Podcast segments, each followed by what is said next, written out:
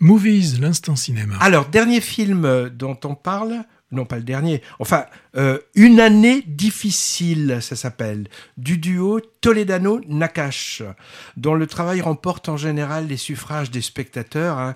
Euh, par exemple, Nos jours heureux en 2006, premier grand succès euh, avec Omar Sy, Intouchable bien sûr, hein, avec le même, ou Le sens de la fête, un des derniers films avec Jean-Pierre Bacry. Carton plein public et critique également pour leur série Arte en thérapie. Alors ils sillonnent en ce moment la France depuis plusieurs semaines pour présenter leur dernier opus dans les salles à l'affiche mercredi prochain. Bah, eux, c'est un peu comme les Dardennes, les Cohen ou Tom et Jerry. On ne sait pas trop qui est qui quand on les voit, je trouve. Hein. Ils sont souvent ensemble sur les plateaux télé, par exemple. Alors, que raconte leur nouvelle comédie? Eh ben, les péripéties d'Albert et Bruno, deux trentenaires surendettés et en bout de course, et ensemble, ils vont emprunter encore. Mais cette fois, c'est le chemin associatif qu'ils vont emprunter, un peu par hasard, en côtoyant un groupe de jeunes militants écolos. Alors plus attirés par la bière et les chips gratos que par leurs arguments, ils vont peu à peu s'incruster dans le mouvement, pour d'autres raisons qu'idéologiques, hein, et il va leur arriver plein d'aventures lors des actions coup de poing menées, euh, entre autres, dans un centre commercial, dans une banque euh, ou dans un aéroport. Hein. Alors c'est une comédie. Est-ce que on rit? Bah oui, parfois.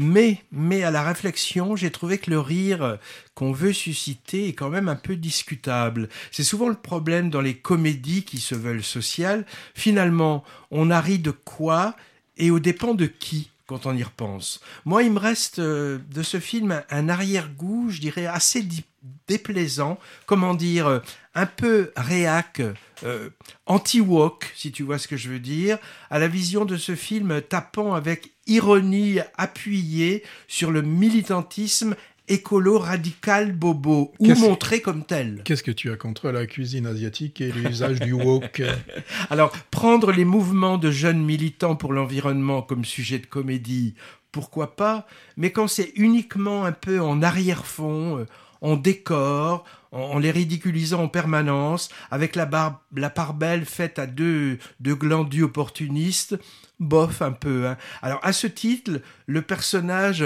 éco-anxieux joué par Noémie Merlan, jeune fille bourgeoise un peu fragile qui trouve son salut dans la lutte euh, écolo et anti-consumériste, moi je le trouve moyennement réussi. Le personnage fourbe et jaloux aussi, joué par Louis le Prince Ringuet, est également très caricatural, on le voit venir de loin. Par contre, le conseiller psychologue pour aider les gens en surendettement, qui est joué par Mathieu Amalric, lui, il est vraiment réussi.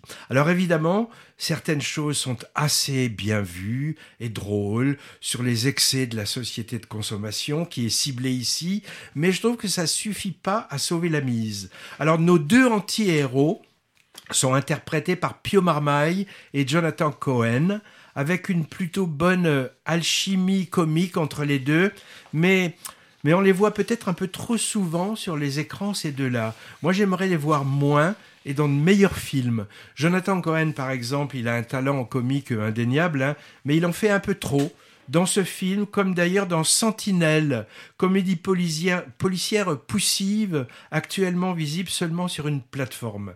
Et il est dans le casting du prochain Quentin Dupieux, ce qui n'est pas forcément une bonne nouvelle. Bref, euh, déception un peu pour moi que cette année difficile, d'autant plus que le précédent long métrage de la paire Toledano-Nakash, ça s'appelait Hors Norme, avec Vincent Cassel et Reda Kateb, m'avait vraiment emballé, lui. Movies, l'instant cinéma.